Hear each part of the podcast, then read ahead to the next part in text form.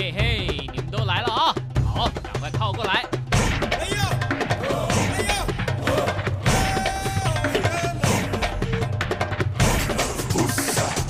想了解台湾吗？一起来收听《台湾红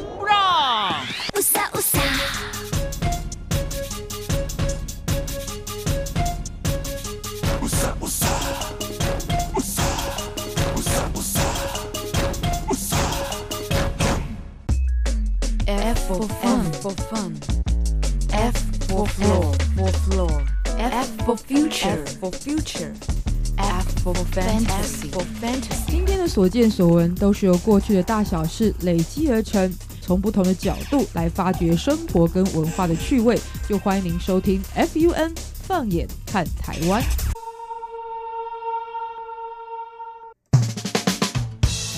在今天继续收听《台湾红不让》，我是维珍。在周一《台湾红不让》进行的是放眼看台湾主题，透过更多的分享与角度，认识更多在地有趣的生活文化人事物。今天在我们放眼主题当中呢，要来进行专访，就是刚刚推出最新作品《秘密》这张专辑的林飞如。他是一位创作歌手，而且有非常丰富的演唱经验，还包含了跟创作过张学友。《吻别》这首歌的英文齐老师曾经做他的弟子而学习创作，所以在待会我们会分享非常多他的故事。不过呢，在开场要稍微简短来说一下哦，毕竟我们周一呢，在这些资讯当中的分享，除了知识性之外，也希望呢可以舒缓非常多人呢，这作为一个礼拜要开始上工上课的这样子一个烦躁或者是焦虑的心情。因为最近在台湾的一个求职网站的调查就有发现，随着智慧型手机的的普及之后呢，然后有很多的应用软体啊，包含这个聊天的工具或者是社群网站，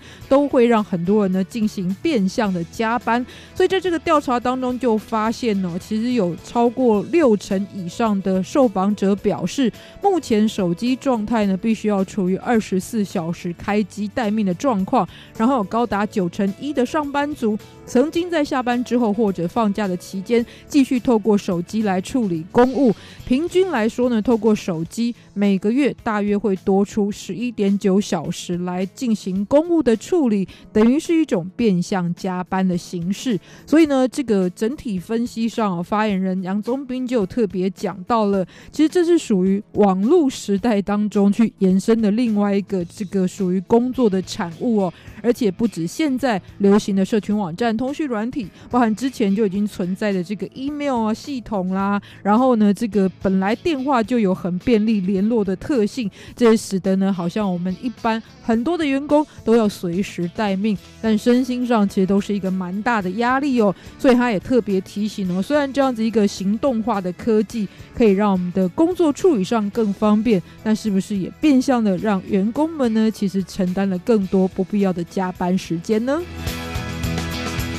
所以我觉得呢，有智慧的老板哦，其实或者是主管，然后其实这个松紧之间的拿捏也非常的重要。我还蛮推荐看一部韩剧哦，它真的是一部职场剧，就是南宫明所主演的《金科长》哦。里面呢，其实这个担任主管的人就有说一句话，他说他自己觉得自己是一个最好的主管，因为他知道什么时候呢把事情看清楚，什么时候呢要装作看不见。当你的员工很疲累的时候呢，我觉得就应该要把这个事情看清楚，然后呢。要给他们适时的空间，这样子我觉得有时候真的适度的休息或放松之后，再能够回馈到工作上的效率或创意，反而是更好的。所以，其实，在这一些戏剧作品当中，也许也可以得到这样子的一个经验或者是思考。总之呢，我觉得这是一个能够双赢的方法。然后，也希望大家特别去注意到，现在很多劳工其实是一个过时、过压力的一个状况。当然呢，作为这个媒体节目的分享。希望在节目当中呢，给大家这样子一个可以放松的空间。所以今天我们会听到非常多好音乐，这是来自于呢发行最新专辑《秘密》的林飞如的专访。也希望从当中大家可以对他的音乐故事、生活经验获得非常多的共鸣。所以马上就进入到我们今天的放眼看台湾林飞如专访。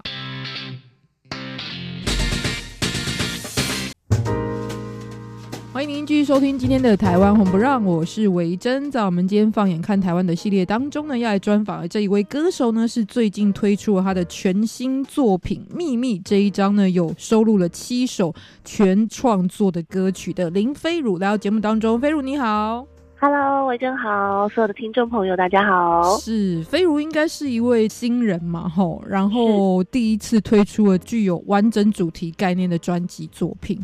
对，没错。嗯，所以，我们今天透过节目呢，希望大家对他有更多的认识哦。因为呢，要自己创作，然后包含演唱，我觉得里面会有很多的经验，然后也是很值得跟大家分享的部分哦。我一看到第一个就觉得很亲切的感觉是，飞如是在治理技术学院的应用外语系毕业的嘛，哈。我就住在这旁边的。真的假的？你在板桥吗？对，我住在板桥，就是那一条路一出来，先有一个国军福利中心嘛，哈，然后。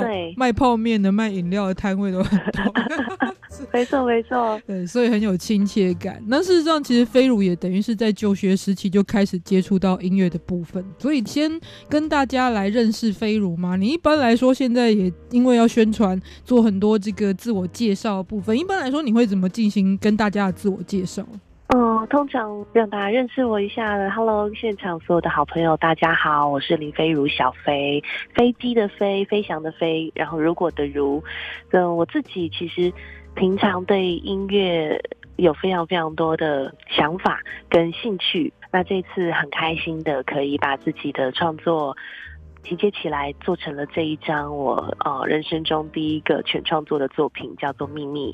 也希望有机会可以让更多更多的朋友认识这张专辑，喜欢这张专辑。蛮好奇的，其实飞如虽然说在出专辑唱片，感觉是个新人，但事实上他已经有非常成熟在音乐圈的资历，包含他也进行了现在很流行的线上直播，然后呢也在很多的地方担任现场演唱的主唱的工作，所以这是一个很。不一样的经验嗯，对，因为其实我应该是从小时候，其实小时候大家都会问说，写一篇作文，你长大以后想要当什么？那我小时候可能从幼稚园就很喜欢拿着家里的棉被披在身上，然后拿着积木变成麦克风，然后就自己在家里的房间开自己的演唱会，所以很喜欢唱歌。然后求学过程也是呃合唱团啦，或者是乐队这样子，一直到。高中的时候加入了热门音乐社，好像生命中一直都有音乐这件事情陪伴在我的身边。那它很像是一种不知不觉的，就是隐形的翅膀的感觉，在后面这样子 support 我。其实我没有特别去发现说，哦，原来我很喜欢这件事情，一直到。加入热门音乐社高中的时候，发现说啊，自己好像蛮喜欢音乐，在从事音乐的时候，我可以全神贯注，我可以很开心的去享受这一段时光。那所以在后来毕业之后，其实家里一开始是蛮反对我做音乐的，所以他们一直都跟我说，要找一个朝九晚五很稳定的工作。但是我真的很想唱歌，也喜欢唱歌，那也喜欢写歌，所以我就跟家人达成了协议，说白天呢，我就是在办公室里头。当一个这个秘书助理，然后下了班之后让我可以在餐厅驻唱，所以这是我可能后来就一直持续这样的时间，持续了五六年。慢慢慢慢，家人觉得，哎，好像我是很认真、有决心要做这件事情。那五六年之后，开始接触到直播。就发现是完全一个不一样的音乐领域，因为你可能是面对着一个三 C 产品在说话，有点像自言自语。呃，有时候他们可能会回复一些东西在手机上面，你可以看得到的，但是那个感觉跟现场接触人群是差非常非常多。那可能在呃现场唱歌的时候，我们会。需要比较多的 power，需要比较多声音的表情跟变化，但在直播里面，其实很多时候是你不能够唱的太过于有力度，因为麦克风会容易。爆麦，就细节的部分会比起气氛的部分更容易被特写，这样的感觉是没有错。所以在声音的修饰上，也要做一些调整。对我觉得蛮特别的，这是一开始没有想到，哇，原来直播唱歌也是一门学问，真的，而且是完全不一样的文化。进来的群众，他们可能希望在你的音乐当中达到的一些效果。或者是这个安慰的部分，可能也不太一样哦。所以我觉得这都是一个很好的养分跟经历。但是立下志愿不代表每个人都做到。我小时候也想过要当歌手啊，或什么之类的。然后后来呢，跟朋友去唱过卡拉 OK，就知道不可能的事情了。所以本身也要有这一方面的天分，再加上旁边的人一定有一些肯定的部分，这样子。但是你也进行创作，创作本身这个领域也是因为非常喜欢，自己开始去学一些基础或是学习乐器的部分。对，因为我小时候，呃，因为个性非常的顽皮，然后我的家人就很担心我会变成一个很定不下心、没有气质的女孩子，所以把我送去学钢琴。所以我其实后来在写歌都是用钢琴当基础在创作这样子，然后创作这个东西可能是一直到我高中的时候有机会接触到热门音乐社，那里面可能有一些学长姐在做这样的事情，我就跟着模仿，然后到大学的时候刚好因缘际会有机会认识到了。呃，英文齐老师，我就开始跟着老师学习一些创作的东西，把自己的一些情绪、人生或者是所见所闻，用音乐跟文字。表达出来，因为这个英文齐老师其实是台湾非常知名的一位音乐人哦。九零年代真的很多金曲都是他写的，随便讲几首都可以吓到大家哦。包含刘德华的《宁愿我伤心》，张浩哲的《北风》，以及破百万的专辑张学友的《吻别》。其实这个讲出来，大家就会知道哦，原来你的老师对很多人来说根本就是师尊的这样子一个位置哦。不过也很可惜，其实殷老师很年轻，在去年就是因为癌症的时候也刚刚。过世了，是是是，去年戴老师因为他本身个性就相当低调，所以是媒体上也没有太过于大肆的去报道。嗯，但是你到这一张专辑的时候的创作到制作过程，应该也会想到很多跟尹老师在他那边学习到音乐的一些回忆。对，其实呃蛮深刻的，因为他是我第一次接触到的线上的制作人。那那时候我年纪也非常小，才大学二年级。当时我记得我在老师团队的时候，每一个举动、每一个言行，我都是毕恭毕敬、战战兢兢。我很害怕自己会不会哪里冒犯到老师啊，不礼貌什么的。那当时我们一整批呃老师，他是有点像海选的感觉。那时候还没有像现在电视节目什么海选歌唱比赛。那我们等于都是到老师的工作室，会有老师呃比较信任或合作的一些伙伴，发掘一些音乐新人。呃，老师他会可。能从我们的歌曲或是我们的乐器演奏，然后去选出他想要留下来在他团队里面的学生。我自己哦，当时可能除了殷老师之外，还有其他几位制作人在现场。其实其他几位制作人对我没有太多的想法，是英文齐老师说了一句说，我觉得他可以，所以我就留在老师的团队里。所以我印象很深刻，我也非常感念老师是。他给了我一个机会，在此之前，我对自己的音乐跟创作，甚至歌唱，我是真的没有太多的信心的人。一直到那一句话，好像真的可以在音乐上做一些什么。后来在老师的团队里面，每个礼拜他都会。啊，跟我们像聊天的方式一样，跟我们分享他的音乐经历。然后可能老师他比较强项在作曲的部分，所以他会针对作曲的东西给我们一些想法。那他每个礼拜都会出功课，可能这个礼拜是告诉你一个主题，我想要一个像冬季恋歌一般画面唯美爱情。然后老师他就会给我们一个 demo，让我们回去可能填歌词，或者是做一些编曲。那老师他不会给我们设限，说我一定要你做什么，他让我们自己去发挥，去感受你在听到音乐的第一瞬间，你对他的解读是什么？因为每个人的人生经历不一样，解读也会不同。老师他就会让我们自己去发挥，然后下个礼拜交作业，他会给每一个人一些评语。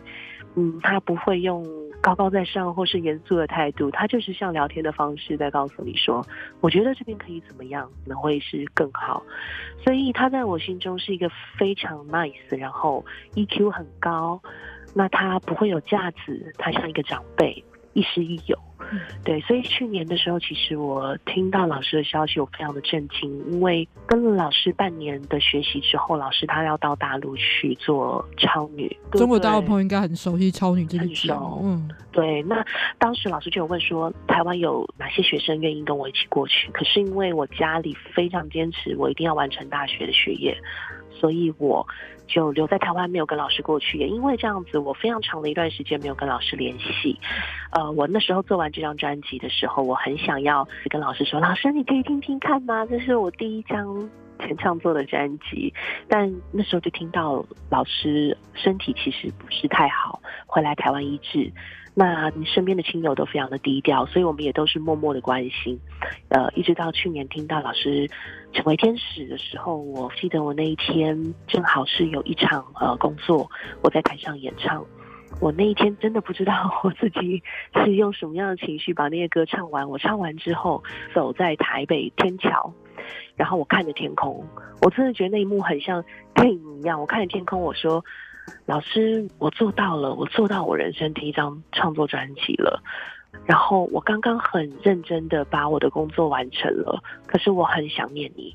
可是我记得你告诉过我说你在什么位置，你就要把你那个位置的角色扮演好。所以我扮演好了，终于我可以静下心来好好跟你说话，来怀念你了。然后我就一直对着天空，就是心里在自言自语这样。对我记得那一幕蛮深刻的。那一直到后来，我们也去陪老师。呃，走完他在世界的最后一步，那我很希望老师可以以我为荣。嗯，所以这其实也是一个在音乐的过程当中得到这样子一个经验，就是哦。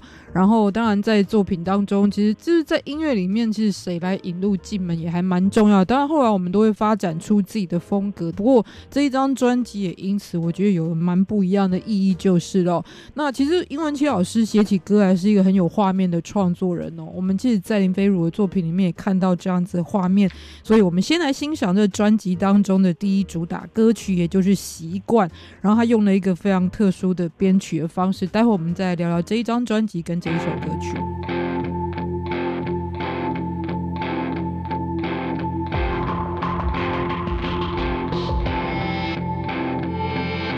会要再提醒当时的我们，能为手心的一颗藤跳着走。我唯有微笑那种单纯的时候，曾经想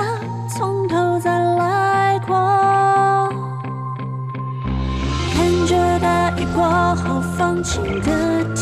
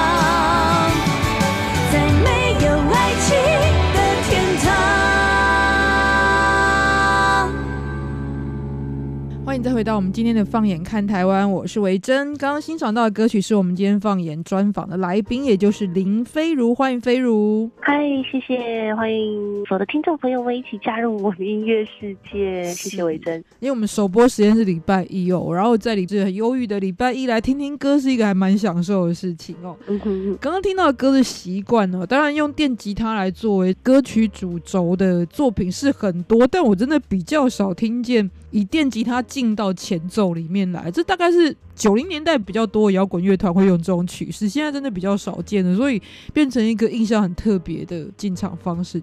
谢谢谢谢，因为我自己本身几乎在音乐创作的时间有三分之二都是跟着乐团一起，所以我对乐团形式的编曲是影响我比较深的。那电吉他特别也是我很喜欢很喜欢的乐器，我觉得它有好多好多音色上的变化，而且嗯觉得电吉他。很容易在不同的痛去触动到不同的情绪，所以这张专辑的第一首主打也用这个方式来做一个 intro。而且他进来会，我怎么讲，在前奏里面出现会带来一种狂野的感觉，就是、啊，对啊，就是会让我想到一些以前很经典的这个西洋摇滚的作品哦。这首歌曲的名称叫做《习惯》哦，那是在什么样情境之下，不管音乐或者是歌词，什么样的状况之下创作这首歌曲？呃，其实我这一张专辑包含主打歌习惯，都是我不同时期的一些亲身经历，又或者是非常贴近自己的朋友听到了一些什么，非常触动我。所以，《习惯》这首歌，我其实是想写一个伪单身的感觉。它的歌词跟编曲也好，甚至后来我们这一首歌的 MV，我都把它做了一个铺陈，是呃，有的时候我觉得。当你知道自己是单身的时候，你可能在做很多事情的时候，你有一个心理状态，知道自己是一个人。但是当你是有另外一半的时候，你却是做什么事情都是一个人，那样子的孤独感，我觉得比单身更加的寂寞。所以。我这首歌主轴在这个方面去打转，是让你从一开始回忆一些单纯的美好，到中间我好像开始必须去习惯，呃，是一个人的状态，但其实也许在名义上或是生活上，我其实明明明就应该有两个人的一个生活方式，然后到最后一个完全的蜕变，似乎可以不再需要爱情，所以在歌词。的铺陈是这样，那在 MV 的拍摄上也是从一开始的衣着装法，到中间有一点彷徨犹豫，到最后好像是似乎坚定了自己可以迈出步伐。然后在编曲上，老师也是帮我去做了一些层次的变化。但是我觉得会从这个角度来写的人，本身应该都有一些比较特殊的情感的经历，才有办法感受到这一块。就是有时候两个人比一个人更孤独的这种心情，就是了。我通常都觉得会写这个角度的多半是自己亲身有经历，不是看着别人而来的。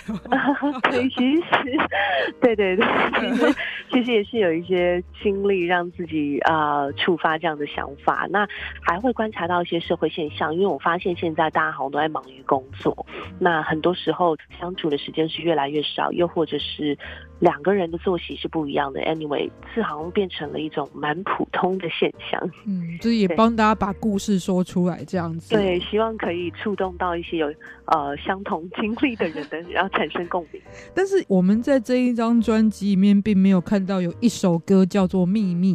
但是这张专辑本身，因为很多的那个专辑名称的定位就是拿找一首其中的歌曲，但是你的专辑名称叫做《秘密》，这个是什么样一个主题设计的概念？哦，因为刚刚维哲有提到说，很多人的第一张专辑就是同名专辑，但我希望是让大家注意到的是，我这一张专辑里的每一首歌曲，其实是我没有办法去很清楚的告诉大家我的人生发生了什么样子的故事，然后有什么样子的心情跟转折，可是我把它全部都写在音乐里面。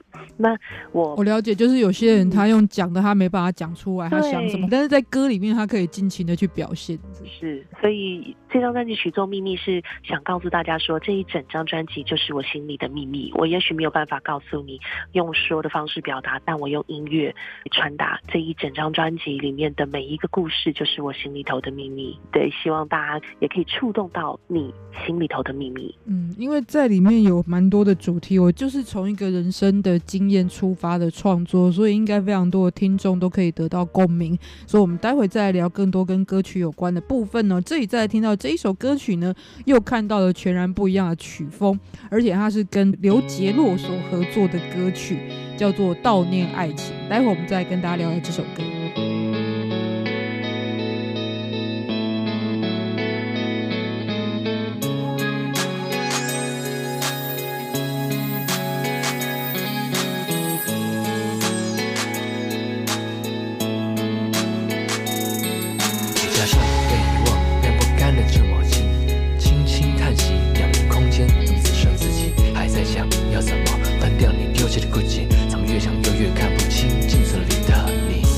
自由女神，总的爱好和平，和你踏过每步，我都觉得寸土寸金。现在我只闻到她身上的孤单气息，好像挑衅着我一丝丝不安的敌意。你说貌似让你聊真正的爱情，你要我用心记那颗爱你的心，但上帝安排你带走了我的平静，那颗心就像烟灰烧尽，随风而去。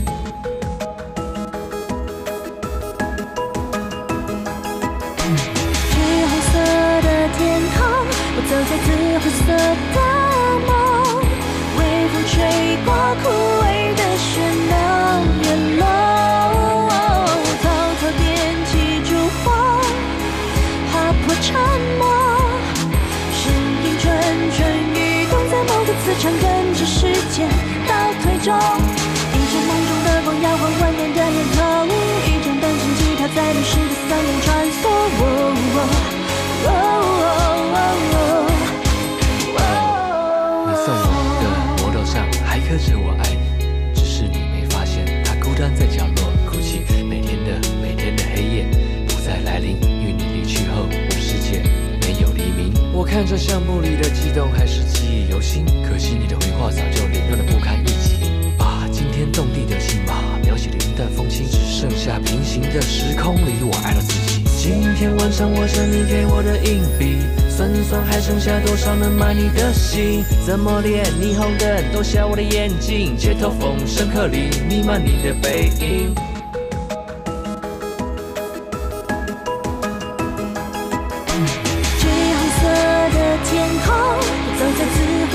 的梦，微风吹过枯萎的喧闹，变梦。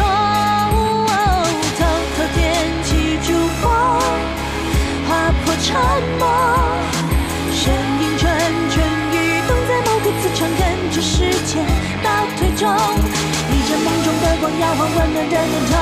一段段传奇，跑在迷失的森林穿梭。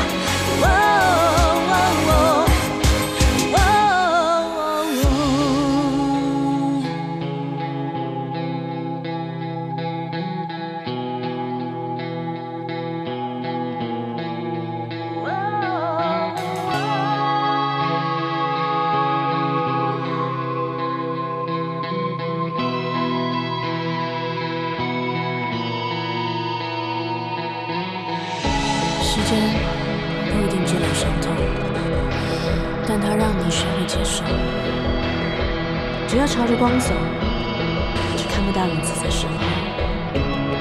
如果你问这世界的选择还有谁，应该是我，试图让一切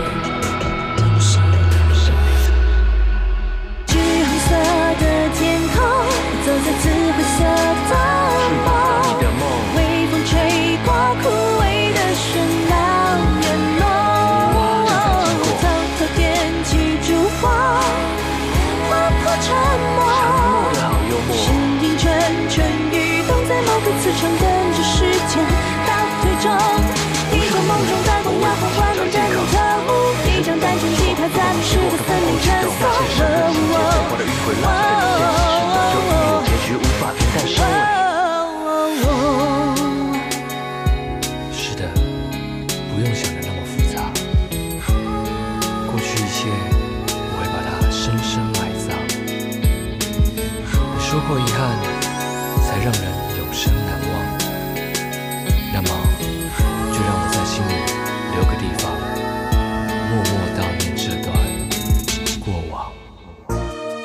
善意和解，积极合作，永久和平。大陆委员会与您携手共创美好的未来。与世界分享台湾，唯一、第一、始终如一，无远弗届的中央广播电台。Radio Taiwan International. Be the one. Be the only one. RTI. 中央广播电台。好，刚刚听到的呢是跟我们原本第一首的习惯又完全不一样，来自于我们今天的来宾林飞如的作品《悼念爱情》，欢迎到的也就是我们的飞如。嗨，大家好。是这首歌曲其实是一个合唱的形式啦，吼。然后不过你当初在创作的时候，有想到说要找刘杰洛来合作吗？哦，没有，我在写这首歌的时候是十九岁的时候，所以当时其实是跟自己的乐团，然后请团员帮我来录男生的部分，做了一个 demo。那这首歌其实一直都没有对外发表过，它就一直储藏在我的呃音乐宝盒里。后来是因为在做这张专辑的时候，我想把这首歌拿出来重新做一个编曲。呃，刘杰洛老师他是我这张专辑的制作人，也是我的呃编曲、录音、混音的老师。那当时我们有一起讨论过蛮多，也许可以呃来做这首歌曲诠释的 rapper。可是后来呃发现说，可能几位考虑中 rapper 的声音，或是他们在诠释的态度上，可能跟我想要表达的悼念爱情的一个情绪是有一点落差。我就跟制作人说，呃，制作人不知道。您愿不愿意帮我试试看，就是来来来念男生的部分这样子？那制作人他也就是非常非常的 nice，他呃就跟我说，哦，好啊，我来试试看，但这也许是呃最后的办法。对，可是老师念完的时候，我就说，对我就是要这种感觉，因为很多的 rapper 他们其实态度上是会比较有冲击、有撞击、有一些比较重的情绪在，但因为我这首歌叫《悼念爱情》，它是在回顾，它是在追悼，它不需要那么有 punch 的一种 rapper 的形式，我觉得它需要一些比较沉淀过的心情，声音带一点磁性。因为大部分的饶舌，他们强调或者是他们训练有素的重点是在节奏的部分，所以他们的整个在节拍上面是非常的强化的。但是你这首歌的主题还是比较软性一点，所以它还是要有一些比较旋律性的，或者比较内在这种比较柔软的部分，就是。对，所以我需要一个这样子的情绪跟声音。老师就突然就上阵了，这样子。啊，对对对，对呀、老师也是一开始抱着尝试的心态，哎，发现说我我觉得这是我我想要的情绪跟声音的诠释方式，嗯，对，所以老师也意气相挺，就是嗯好 try 一下这首歌。刚好提到的这个七首歌曲都是来自于飞如的创作。那嗯写歌给自己唱这件事情有什么好处跟坏处？因为你等于是最熟悉自己特色的人，但人对自己有时候可能又会有一些盲点，所以你觉得写歌给自己最难跟最好的部分是在哪里？先从好的描述，我觉得是杰哥给自己，好像把自己人生的这一段故事做了一个很完美的句点。有的时候，因为我双子座的，我常常会很矛盾，然后很选择性障碍，在一件事情上打转很久，然后在我生命中影响我比较大的一些一些事情。我我必须好像感觉用音乐把这首歌写完了，把这个故事道完了，然后来跟自己说好，那就把这个故事在人生中锁在记忆的盒子里。写歌给自己，我觉得好像就有一种跟自己讲好这件事情这样的故事，呃，我们把它诠释完了，我们从头到尾把它纪念起来，一个做一个很好的。完美的 ending，但坏处就是因为我在写歌的时候，其实我并不特别的去，呃，设定说啊，我这首歌的音高要写到哪里，我的音域要多宽几个八度，所以我我就是跟着想法，跟着感觉去把旋律谱出来，然后填上歌词，进到录音师配唱，才发现哇，这个音域也太宽了。所以我觉得最大的坏处是，别人写歌啊，你去录音的时候可以恨别人，但是呢，你自己写又很难达到自己要求的时候，会很恨自己，又不恨自己。真是想说，我到底为什么要挖这坑给自己跳？在当中七首歌里面，你这样的感受最明显的这样的一首歌有吗？有，嗯呃，看不见的潘多拉。而且你还做两个版本嘛，这首歌曲。有些人会觉得说，嗯，那我可以下修啊，反正都是我自己写，别人也不知道。可是又会觉得自己这样迁就呢，好像对自己的要求标准很低的感觉。是，而且会觉得不行，我应该也可以做得到的，我一定要盯住。所以这也是很矛盾的地方哦。帮自己创作，你会大概知道自己擅长的领域是什么，但是缺点也是在这里啦，因为自己对自我的要求是骗不了自己的。对，可是，在唱腔的部分，其实我也发现，你几乎每一首歌的唱法都有所不同。很多人可能听歌没有特别注意到，其实你用什么口气来唱这首歌曲，也会有非常不一样的效果出现。对，在录音室的时候，呃，会用几个不一样的唱法去诠释，可能我自己比较习惯的，然后呃，制作人要求的。那后来两个人会去讨论，达成一个妥协。不过大部分制作人都蛮尊重我想要表达的，因为他说，呃，这个是你的作品，所以你应该最清楚你的情绪是什么。嗯，因为你有一些流行歌的诠释的方式，有一些听得出来摇滚底子的，但是有一些像看不见的潘朵拉，就是比较迷幻的那种唱法。是嗯因为这首歌其实它是比较歇斯底里的，它是一个在情绪比较疯狂的状态，沉入到自己的世界当中。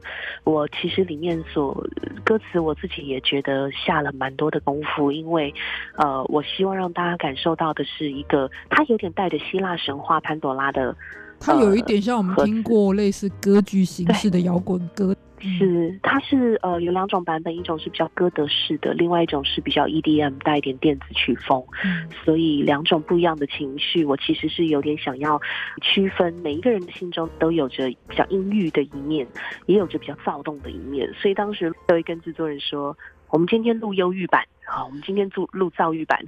对，你录这个状况，可能脑袋里面也不能太理智，就对，你要有一些很放得开的状态，对。没错，所以会有那个气音的出现，就是把它设定成好像是一个巫婆，啊，在告诉你说白雪公主吃 苹果吧 那种感觉。不过我觉得这是一个非常有创意的尝试哦，包含其实应该说看不见的潘朵拉，它有两个版本，然后是你七首歌里面，其实我因为每一个人喜欢的东西不一样，这是我自己最喜欢的一种路线，尤其是 EDN 的那一个版本，就是。哦，真的谢谢。就听起来很有戏啊，而且感受得到做了非常多的设计。那做这些设计，当然就是一个很用心的呈现，就是是这一首歌，因为我大学的时候是念外文系，所以有一门课叫做呃西洋神话史。那那一堂课，我听到老师讲到了潘多拉的故事，我非常非常的有兴趣。所以其实写这首歌的时候，我们希望可以把这个故事带到歌里头。那这首歌是我觉得专辑中没有去讲到任何爱情的部分。我觉得呃，流行音乐三分之二都是情情爱爱。但是这首歌我想表达的是人性，在人性上的挣扎，或者是你人生中遇到了一些瓶颈的时候的一些一些跟自己在对话的感觉。因为我也是外文系的，所以讲的是啊 mythology 吧，就是那个 希腊神话的部分。然后这嗯希腊神话就是最强调是人性的部分嘛，而且众神他的人性的突出是更为有戏剧性的。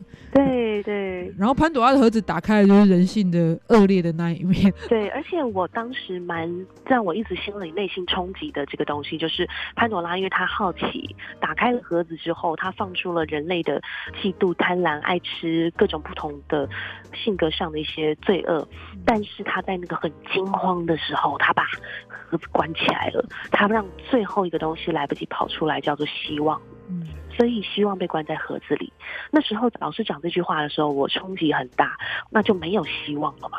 可是后来想一想，我又觉得说，可我们可能也许可以用另外一个解读面，就是，呃，因为希望还被关在盒子里，所以我们永远都要对这个世界保持一个希望。永远有机会，你只要打开了就有机会，这样子。没。错，没错所以。这是一首很有哲学性的歌曲，我觉得非常有特色，我来跟大家分享这一首就是《看不见的潘朵拉》。那我们来听到的是 EDN 的版本。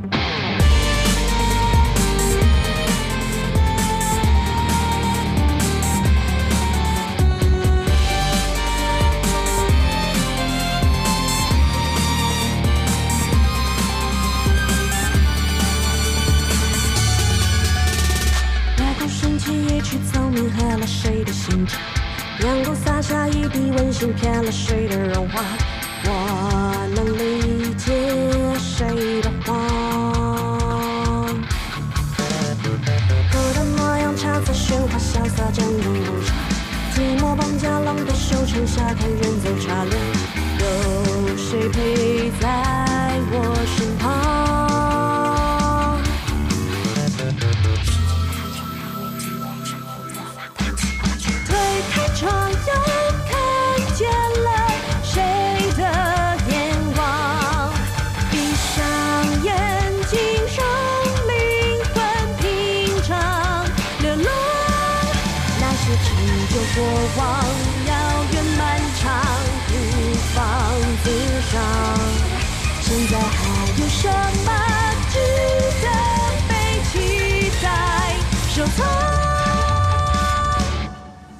如果这世界没有真话，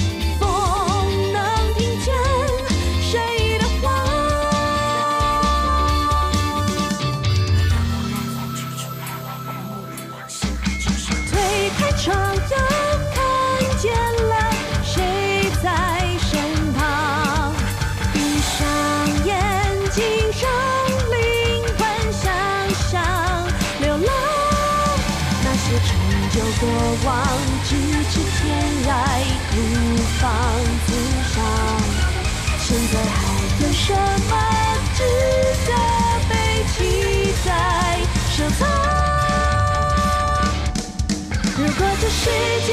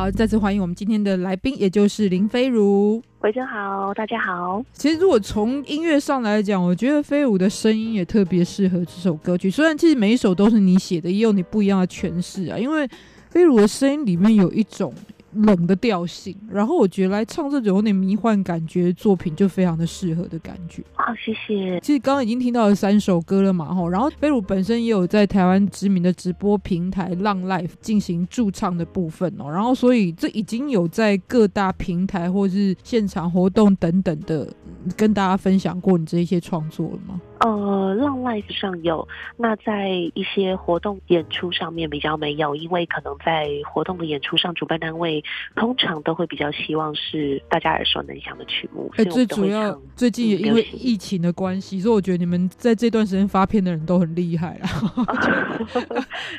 因为像我们平常都是要面对面的访问，但是连现在连做电台宣传都是用连线的居多嘛。对呀、我嗯觉得这一波疫情真的是可能很多人一辈子都不见得遇得到一次。对啊，所以我觉得你们胆子都很大，这这心脏都很 大颗。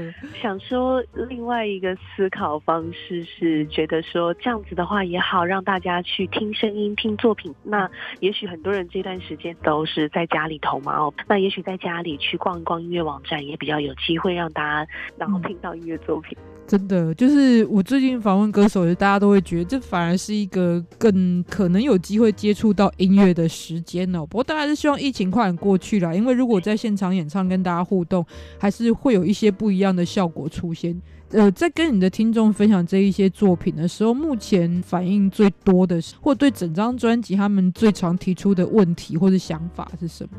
呃，feedback 最多的是习惯跟悼念爱情。那悼念爱情，他们会觉得说比较少听到这样子类似 emotional rap 的形式，台湾的歌曲。那呃，然后习惯的话，毕竟是因为放在第一主打，所以大家比较接触到。那其实啊，在我推出这张专辑之前，是有先在直播上面试个水温。其实那时候反应最好的是《最美的遗憾》。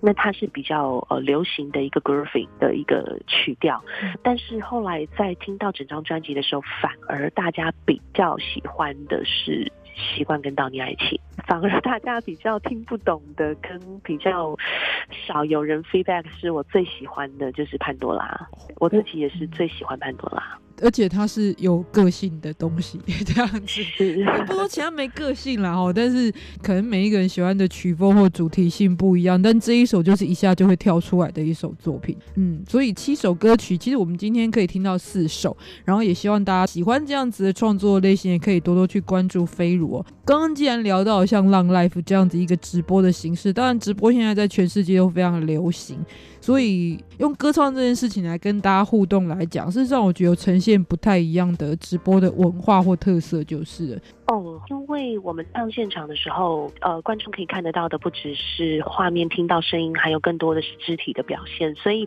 唱现场的时候，通常会我觉得比较短板，是这样要要有渲染力，这样对对要，大对气这样。对对对 对，嗯那你的肢体啦、你的表情啊、声音的整个诠释，其实是要更夸张一些的。而且在台湾，我觉得 talking 就是讲话很重要。如果真的遇过那种很会讲的啊，嗯，就是那种乐团啊，他这一小时唱不到三首歌，几乎都在聊天。对那他就很受欢迎。是因为可能非常的有趣，像我在刚出来的时候，也会去像 Easy Five 这些地方去朝圣前辈们。我也是发现哇，原来 talking 是这么重要的，它可以让一场节目里头多了许多的润滑。那这是在现场演唱的部分哦。然后如果像在直播这样的平台空间，真的非常不一样，因为直播上就不能够像在现场演唱的时候这么样子的稍微浮夸一点点的表现方式。直播上，他每一个你的脸部表情也好，你的声音也好，他走的比是比较细腻一点的路线。所以说，可能你在诠释歌曲的时候，收放的部分自己要拿捏的非常非常的。细准，不然常常有时候我们在唱到比较激动的时候，唱现场我可能可以做一些嘶吼，但是唱直播这样子，他的收听的一些听众，他们耳朵听到声音是音压非常高的，可能会爆麦。对，那表情上也是太浮夸什么的，其实看起来就是会觉得多了。因为我蛮好奇的，就是像做直播，其实跟现场演唱虽然都是面对一群人，但是现场演唱如果你没有注意到我这个观众的话，我可能不会太介意。但直播里面，我觉得好像有一种特色，是每一个人都蛮希望被看到，就是被这个直播的人看到。他写出来每一句话，你也都的确可以马上看到，所以那个互动感是很强。但如果要被打击的话，也是很快的，就是。对，不过我觉得台湾的听众，他们如果不喜欢你的呃表演风格，他可能就离开你的直播间，他不会恶言相向。所以在台湾的平台直播是一件比较幸福的事情，因为之前在别的地方直播，呃，收看的观众可能就不是台湾人居多，那他们讲话就会比较直接，喜好爱恶都会比较分明一些。那就像维珍说，呃，可能他打的每一句话哦，如果你忽略掉了，他就会一直重复 repeat，希望你能够回答他。不能说全部，但是很大一部分，如果你关注到他有回应他的话的话，他会突然有一种很开心的感觉。但如果没有的话，就会一直觉得自己被忽视。但是你在直播的过程中，你要处理的事情很多，真的不可能每一句话都注意到就对了。没错，所以我的个性可能我也是双子座，就比较呃，有像章鱼一样，已经算是很多面注意了这样子。对，但是我还是常忽忽略掉一些重要的细节，比方说，可能我为了要回应他们的话。那我脑中原本想传达的东西就会说错，比方说最近我们讲说，呃，我们社交距离一点五公尺，那我可能看到，因为要回答他们的话，我就会说，哎，那我们如果真的要办年会的话哦，那我们就每个人距离一点五公里哦，这样会比较安全一点。你可能要用掉半个台湾才有办法做这件对对对。因为真的是很难一心多用，所以我我常常会一直告诉他们说，呃，请多体谅我一下，因为我没有办法就是全面的去顾及到。那再来就是，如果刚进到直播间的朋友没有点名欢迎到你，请多多包涵，我在这边一次欢迎所有的朋友。不过其实这也是一个有关于直播的魅力啊。其实像广播里面的预录跟直播，我反而比较喜欢做直播现场的感受，因为那个很及时的互动是很强，而且那的确更考验一个人的功力，就是你及时的反应这件事情很考验功力。这是有差别就对了，但是回到专辑本身，当然这一次也是一个不一样的被大家看见的方式哦。可是，在这些平台当中，也是去认识飞如的机会哦。所以跟大家也来介绍一下，可以去认识飞如的几个平台哦。不过比较特别的是，在脸书上面，如果你找林飞如，可能不好找，因为你在脸书上面用的是菲尔这个名字哦。难免其实会不会让大家联想到你的那个 另外一位也是唱歌很厉害的这个飞儿乐团的前菲儿这样子？会会会会，蛮多人会还会私信问我说：“请问你是飞儿乐团的飞儿吗？”那我我其实对这个我自己也也觉得蛮不好意思，也蛮困扰，因为我的本名里面有一个飞字，所以大家可能会这样称呼我小飞飞儿，就是比较亲切的称呼方式。所以一开始，呃，这粉砖其实是蛮早之前成立的，所以这个名字没有改。那后来，呃你也是正宗的专辑飞儿啊，只是比较晚出来。对，晚飞儿。可是是后来我要再去更名的时候，Facebook 不让我更，所以我其实这点也蛮困扰的。对，找的时候是要用飞儿来找，也是因为脸书它的一些政策的关系哦。不过，所以我们今天也特别跟大家介绍，如果是脸书的话，可以找飞儿。你有其他的这一些社群，或者是像 YouTube 的频道吗？哦，有的 YouTube 频道的话，呃，直接打本名林飞如秘密就可以找得到。那 IG 的部分的话，也是打林飞如就可以找得到。是包含了浪 life 也可以看到你的直播。浪 life 一般来讲是以号码来做介绍，对不对？对，不过浪 life 上可以打暖心歌手林飞如，暖心歌手。对，其实暖心歌手我这个名字用了好久，是因为我真的认真认为我不是一个唱歌最好听、长得很漂亮的一个主播，或是呃在在在直播平台上面，但是我很努力、认真的去唱好每一首歌。我希望听到的人，我的声音是有温度的，然后能够疗愈到你，对我来讲就是好大好大的。满足。不过这有时候歌手这样讲，我们真的都不知道回对还是不对。好，我没有很漂亮，然后呢，歌也不是最厉害的。我那讲对好像也不对，讲不对好像也不对。我觉得重点在音乐这种事情，并不是像体育竞赛啊，它真的是很凭每一个人不同的特质，非常的重要。那我觉得飞如就是一个唱出自己特色的歌手，也非常能够呈现不一样的温度的歌手，所以特别来跟大家介绍。那所以最后会听到这首歌曲呢，也是我很欣赏里面。的一首作品叫做《出口》，但最后还是想问呢，其实飞如在他的这个描述当中有写到，人生最大的希望也就是希望能够把代表作留在人世间哦。那因为每个人代表作的定义不一样，有些人可能是觉得卖座要多少，然后多少人知道。对飞如来讲，你觉得你的代表作是什么？我我其实从做这张专辑到完成到一直到现在，我都呃没有去想过说我是否。到卖出到多少，或是怎么样？我只希望说，能够有人听到了我的歌，他会产生共鸣。那代表作的意思，其实我一开始做这张专辑的初衷，就是我想为我自己的人生做一件事情。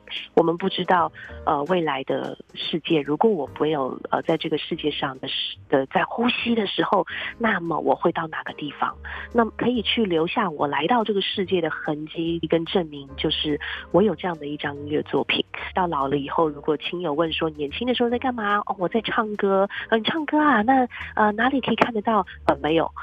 对，所以我的代表作的定义其实就是给自己的人生的里程碑，给自己的人生的记录。多数对于创作喜欢的朋友是想要找到，我觉得中文里面形容的很妙的一个名词，就是知音哦，尤其用在音乐上特别适合知音。因为在这个世界上，居然有人跟我想法一样，产生的共鸣，我觉得那是非常美好的一件事情。这也许也是各种艺术得以流传在世间被分享，我觉得非常重要的一个，也是跟人性有关的非常美好的特质，就是哦。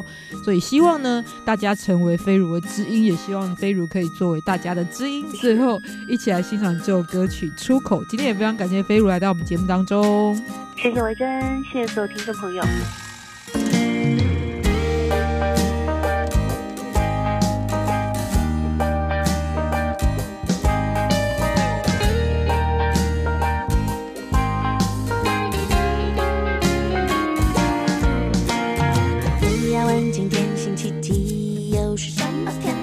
有时候快乐就是比一只鸭。如果世界有尽头，让我看见最辽阔，那种单纯的快乐会属于我。交叉路口想逃脱，走马阵风乘我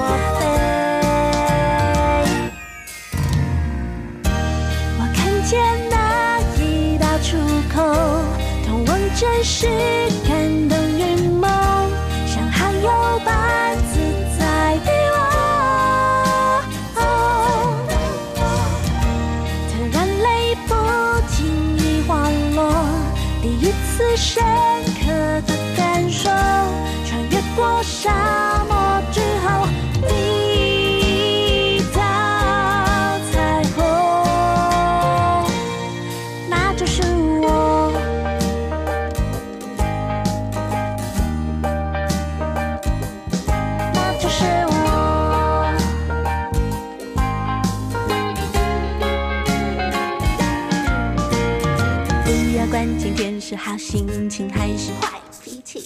时候微笑就是一眼瞬间。